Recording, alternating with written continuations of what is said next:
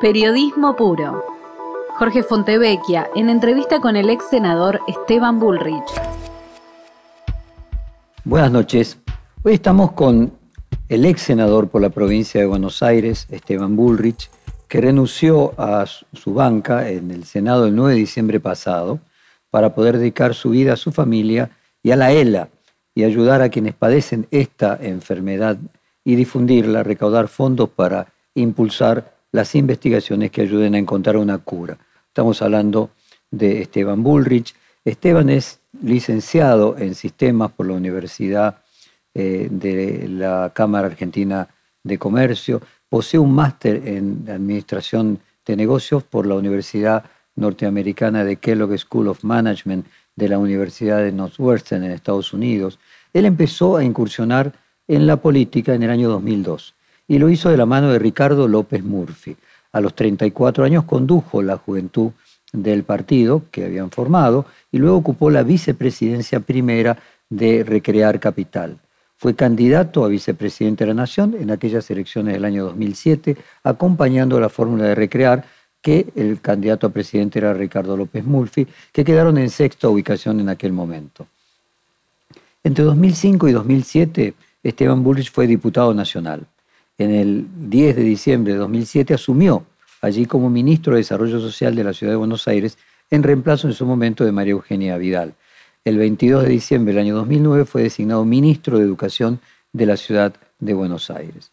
En el año 2015, cuando Mauricio Macri gana las elecciones presidenciales, fue designado ministro de Educación y Deportes ya a nivel nacional y en, en el año 2017 perdón, se presentó como primer candidato a senador por Cambiemos en la provincia de Buenos Aires, resultando el ganador en unas elecciones muy llamativas porque había superado a la propia Cristina Fernández de Kirchner, en su caso con más de 42% de los votos.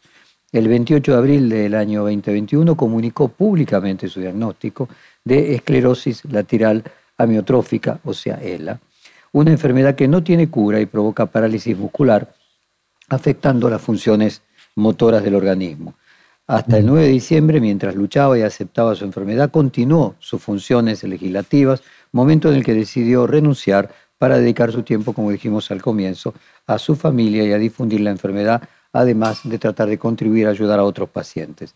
Está casado con María Eugenia Siqueiros, tiene cinco hijos, es hincha de River, tiene un canal de YouTube donde realiza entrevistas a otros pacientes y difunde información sobre Lela.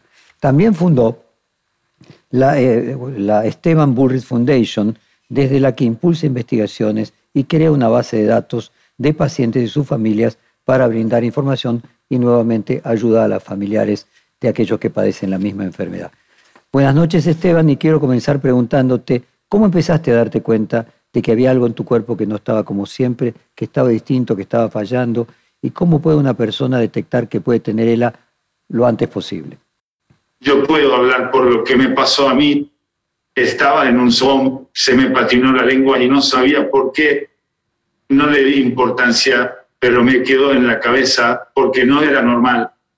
Al tiempo empezó a pasar más seguido y comenzó el camino de médicos y estudios hasta que viajé a Estados Unidos y confirmé el diagnóstico. La ELA es complicada de diagnosticar porque no hay un marcador que salga en un análisis y te confirme la enfermedad entonces siempre es largo.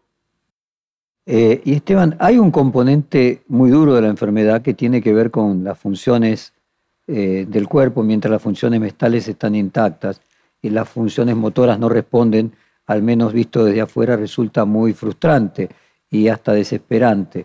¿Cómo fuiste aprendiendo vos a convivir con ello? La manera que yo encontré es poner el foco en lo que sí puedo hacer en cada momento al principio me decían que me preparara porque iba a tener que usar silla de ruedas. Y era verdad, ahora tengo que usarla, pero en ese momento no tenía que hacerlo y me acuerdo que pensaba que yo todavía me sentía bien, me podía mover y no me iba a poner a pensar en lo que no iba a poder hacer en el futuro, pero tampoco me enfocaba en lo que no podía hacer en el presente. Siempre tuve la decisión de prestarle atención y agradecer todo lo que sigo pudiendo hacer a pesar del paso del tiempo. Ahora juego mucho el ajedrez. Cuando quieras te gano. No lo dudo, no lo dudo. Eh, vos hiciste un posteo a principio de abril en tu cuenta de Instagram haciendo un paralelismo entre Lab Rats y Love Rats. Me gustaría que compartieras de qué se trata y a qué te referís con Love Rats. Las ratas de laboratorio se usan para experimentar nuevas drogas y tratamientos para las enfermedades. Se les dice Lab Rats. Lo que proponemos es convertirnos nosotros en Love Rats, ratas que en lugar de ser de laboratorio nos mueve el amor, pero también nos ponemos a disposición de tratamientos experimentales. Hay enfermedades, la ELA es una de ellas, que muchas veces la mejor perspectiva que tienes es un tratamiento experimental y no podés esperar a que se apruebe ni te importa si los resultados que tiene no son buenos. Es el uso compasivo. Déjame decidir a mí ponerme al servicio de la ciencia. Lo hacemos desde el amor porque muy probablemente a nosotros no nos sirva, pero a los que vengan después que nosotros sí Stephen Hawking dijo sobre su padecimiento de ELA, te leo textualmente, aunque había una nube sobre mi futuro, descubrí para mi sorpresa que estaba disfrutando la vida en el presente más de lo que lo había hecho antes. ¿Te sentís reflejado con, con esa frase de Stephen Hawking? 100% es impresionante cómo te volvés ultra perceptivo de cosas cotidianas que antes te pasaban completamente por el costado. Un abrazo, la alegría de un hijo, meterte a la pileta, caminar unos metros o reírte con amigos. Cuando el futuro es incierto, lo único que tienes es el presente. En realidad, esto es así para todos, pero no nos damos cuenta hasta que nos pase algo Stephen Hawking vivió mucho tiempo con, con Ella. Eh, vos dijiste que los médicos te dijeron que la esperanza de vida era de 2 a 5 años. A Roberto Fontana Rosa, por ejemplo, otro que padeció el ELA, se lo llevó en muy poco tiempo. ¿Pensás que te puede ocurrir a vos como Stephen Hopkins que puedas vivir más allá del tiempo que te predijo la medicina y los médicos? No pienso en plazos. Encomiendo mi futuro a Dios él sabe por qué hace las cosas. Cada día me despierto y tengo un día entero para hacer cosas. Vivo día a día y estoy en paz y feliz. En Argentina padeció ELA, además de Fontana Rosa, el escritor Ricardo Piglia. ¿Te interesó profundizar sobre cómo atravesaron ellos la ELA? Me interesó y me interesa profundizar sobre los tratamientos y medicamentos que hay hoy y cómo hacer para encontrar una cura. Siempre digo que la, tiene cura, que solamente hay que encontrarla. Y a eso dedico gran parte de mi día. Quería agregarte una pregunta. ¿Vos crees que todo en la vida tiene cura y que todo va a tener cura? ¿Que sos optimista respecto de la cura de los males de los seres humanos? Creo que el hombre puede encontrar la solución a todos los problemas que enfrenta. Tiene que hacerlo, eso sí, trabajando colectivamente. Eh, vos contaste en una entrevista que hiciste con Ernesto Tenemon y María O'Donnell eh, que los medicamentos paralela muchas veces se usan sin haber pasado por todas las fases de prueba, como sucedió con las vacunas para el COVID deberían aprobarse más rápidamente todas las vacunas y tratamientos para enfermedades que acortan drásticamente la vida, como en el caso de Lela? Absolutamente, es lo que hablábamos del uso compasivo. Deberíamos tener la libertad para que una vez que los medicamentos pasaron la fase que asegura que no son tóxicos, podamos decidir si queremos hacer el tratamiento en la fase experimental firmando un consentimiento informado que deslinde de responsabilidades a los laboratorios y los gobiernos. Déjenos probar. Eh, Esteban, en esa misma entrevista, vos contaste que también estás trabajando con congresistas norteamericanos para tener una ley sobre los medicamentos experimentales. ¿Podrías contarnos cómo sería esa ley y en qué consistiría? Intentamos asimilar criterios legislativos encontrados en otros países. El espíritu del proyecto de la ley radica en otorgarle la primacía a la voluntad del paciente, quien es el que lucha por su vida. es fundamental la empatía con quienes están desahuciadas viviendo una situación terminal.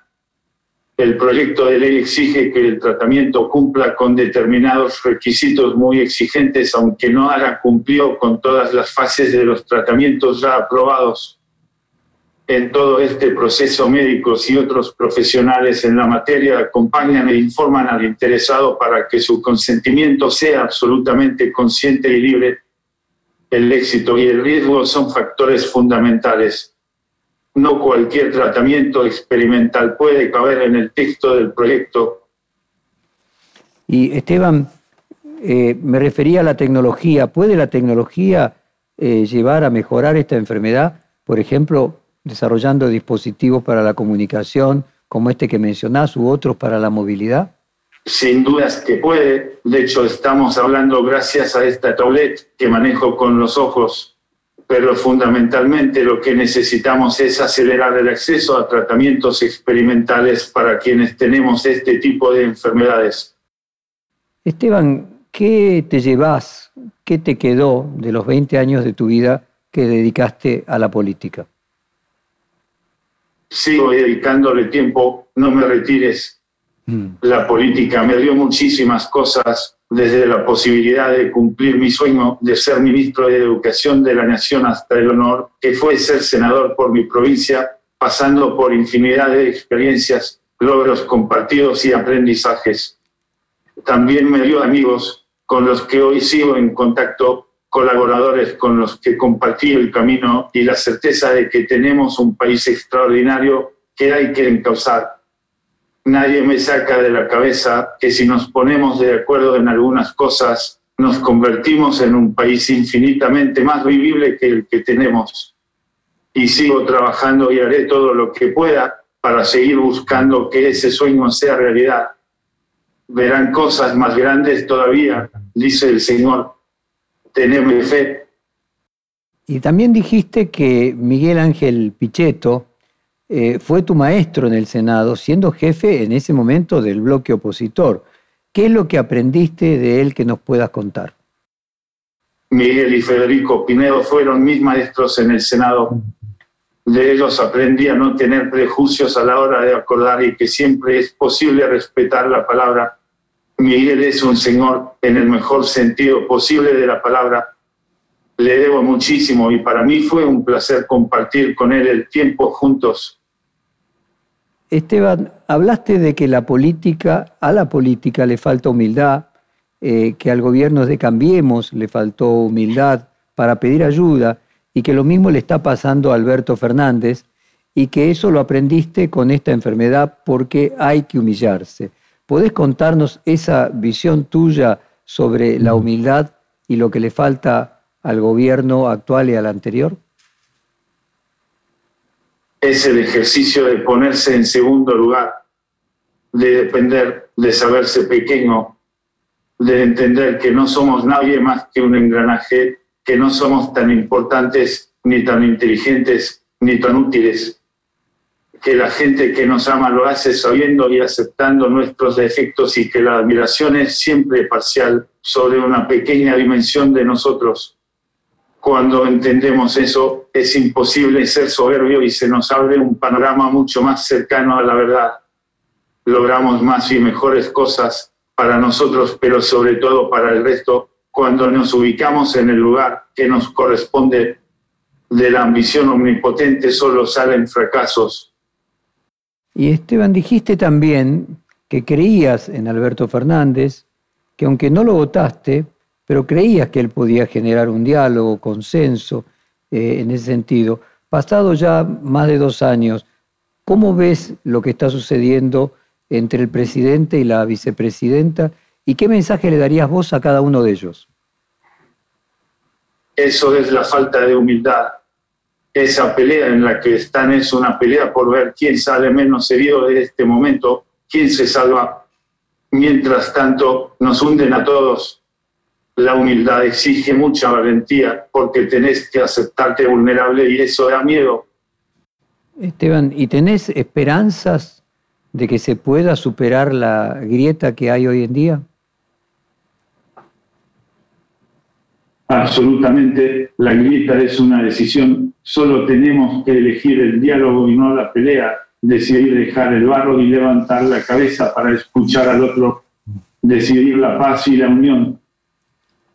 Y Esteban, ¿seguís participando de las reuniones de Juntos por el Cambio? No participo, pero estoy al tanto y converso permanentemente con gente que sí lo hace y les doy mi visión Esteban, a principios de abril, vos publicaste un tuit en tu cuenta donde decías que a pesar de los mensajes de apoyo de políticos, tanto oficialistas como de la oposición, en respuesta a tu convocatoria del día que renunciaste tu banca, y que sin embargo, a pesar de todos estos mensajes de apoyo, no sucedió nada, sino que la situación empeoró. Eh, nos estábamos refiriendo claramente a superar la grieta. ¿Cuál es tu mensaje hoy hacia la clase política y qué debería suceder que no sucede? Lo que dije en ese discurso, si seguimos con las anteojeras puestas mirando solamente nuestros intereses, vamos a terminar de destruir lo que tenemos en común, que es este país, su historia, su cultura y su gente. Todavía confío en que estemos a tiempo de darnos cuenta Hace pocos días fue el aniversario del fallecimiento de Mario Meoni. Eh, vos fuiste un gran amigo suyo. Él era del partido opositor, fue ministro de Alberto Fernández y se accidentó en un auto yendo a su ciudad natal. ¿Cómo se puede hacer amigos en la oposición eh, con la grieta que existe? Vos le preguntas a tus amigos de qué cuadros son los que creen que la grieta es moral son los que nunca se juntaron a hablar con alguien que piensa distinto.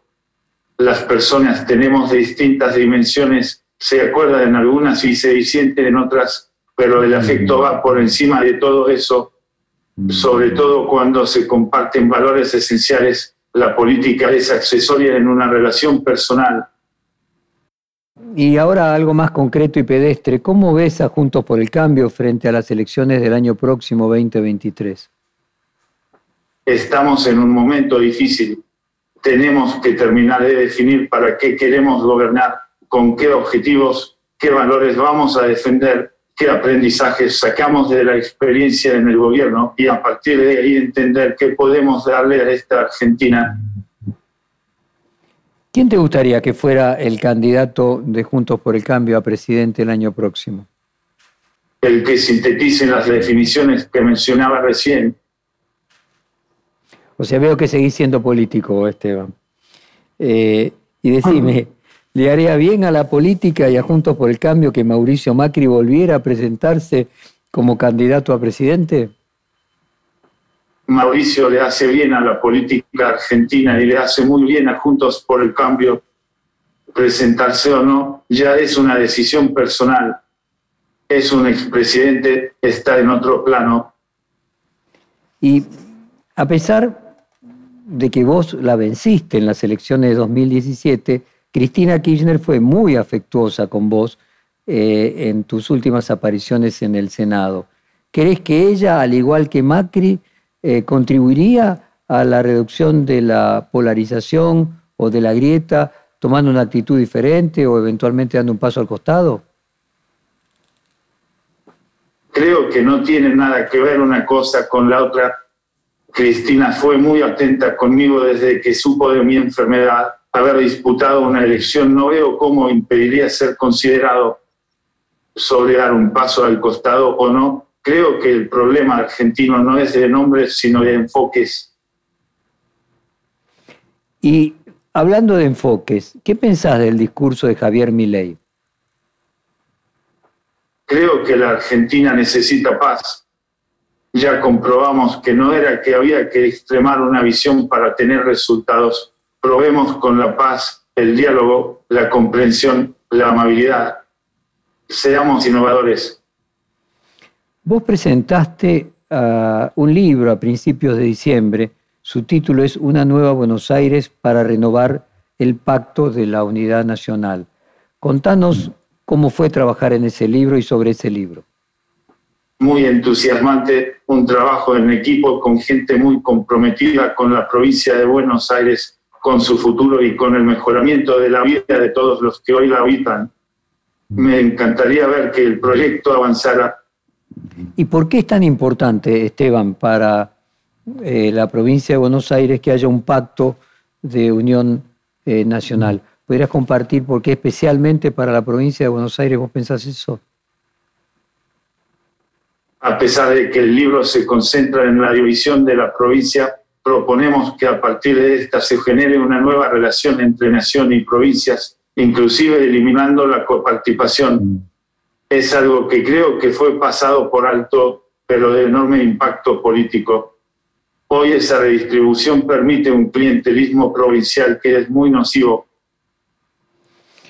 Tu último pedido como senador fue en ese momento que se trate sobre tablas el proyecto que presentaste sobre educación inclusiva.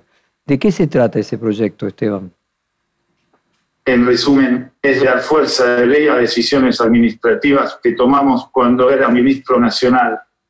En este caso, terminar con una discriminación que sufrían los estudiantes con currícula adaptada que no recibían un título oficial sino un certificado esto les impedía seguir estudios terciarios o universitarios.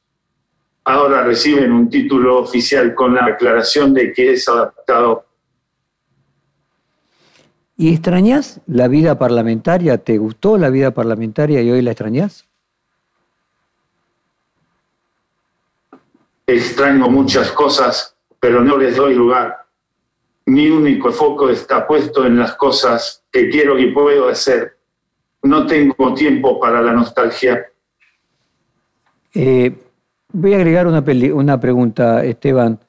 Eh, a partir de padecer la ELA y ser consciente de la finitud eh, de otra manera, ¿recuerdos de la infancia te aparecen más a menudo? ¿Te cambió en algo los recuerdos de la infancia? La verdad que viví una infancia muy linda que de alguna manera me definen quién soy hoy, pero como te decía, no tengo lugar para la nostalgia. Tengo y me dedico a ello que ocuparme de la infancia de mis cinco hijos y de plagar la suya de tan buenos recuerdos o mejores que los míos. Y me gustaría que le transmitieras un mensaje a los políticos en general e indirectamente a la sociedad a través de ellos. A los políticos les repetiría el discurso de diciembre como el cura de pueblo que repetía el sermón, no cambió nada. Por ende, ¿por qué debería decir algo distinto?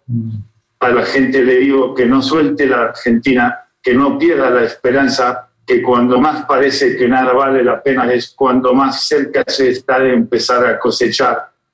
Va a ser duro, va a ser incierto y va a ser largo, pero hay un futuro posible si nos convencemos de salir a buscarlo, cueste lo que cueste, Esteban, ¿tenés algún tipo de ayuda psicológica? ¿Buscaste ayuda psicológica durante este tiempo?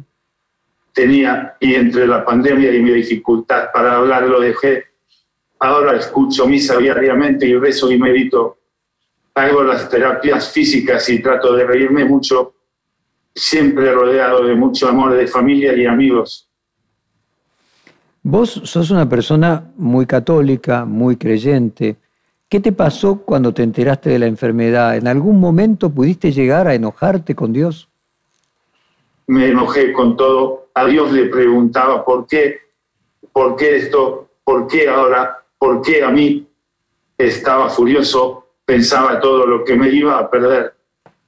Pero ese enojo salí rápido. Lo que más me costó fue superar la angustia enorme que viene atrás, hasta que hice el clic entendí que Dios me ponía esto enfrente para que yo hiciera algo con ello y me obsesioné con encontrar ese para qué.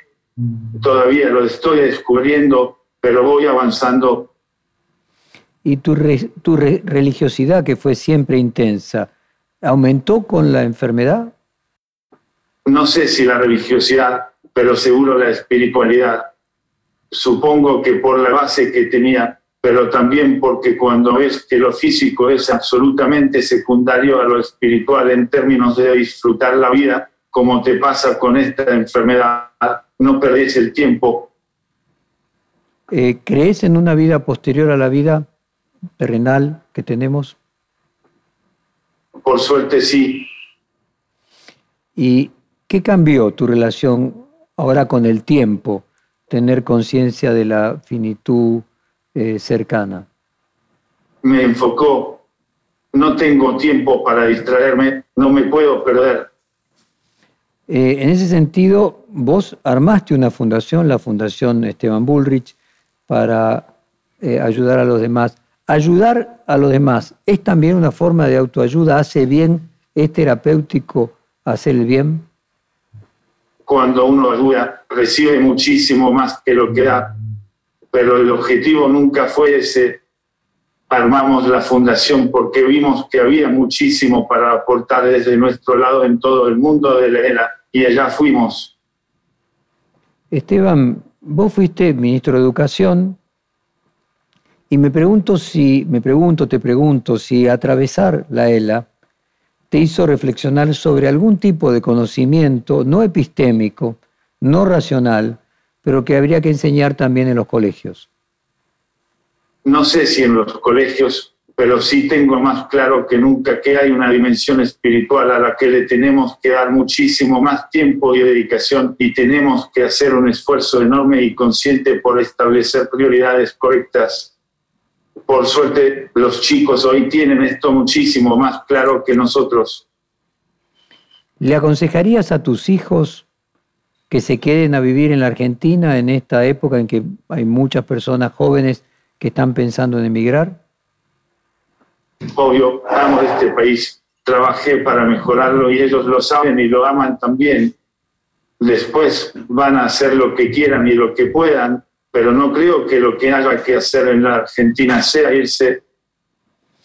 Esteban, tu mujer Eugenia viene siendo tu apoyo incondicional. ¿Qué le pedirías a ella que hiciera cuando vos no la puedas acompañar? Ni yo pienso si voy a estar, ni ella lo hace. No sabemos, ni ella ni yo, quién se va antes. Entonces, ¿para qué enroscarnos en escenarios inciertos? La vida es hoy y hoy nos disfrutamos mucho más que antes. ¿Qué significa para vos la palabra actitud? La manera de encarar la vida. No controlamos nada más que lo que hacemos con lo que nos toca. Eso es actitud. Déjame profundizar un poquito. Con actitud se nace, la actitud se hace y se desarrolla. ¿Cuál es tu propia visión sobre cómo un ser humano puede tener actitud? Algunos nacerán pero sin duda se aprende, se mejora y se consolida. No siempre saldrá bien, pero lo importante es la constancia en el intento. Dijiste, sé que, te leo textualmente, sé que Dios nunca te pone una batalla que no puedas pelear. Me gustaría que compartieras con la audiencia y que le expliques a aquellos que pueden no ser creyentes esa frase. Dios sabe por qué hace las cosas y aunque nosotros no entendamos por qué pasa lo que pasa, Él siempre tiene el cuidado de no pedirnos más de lo que podemos darle.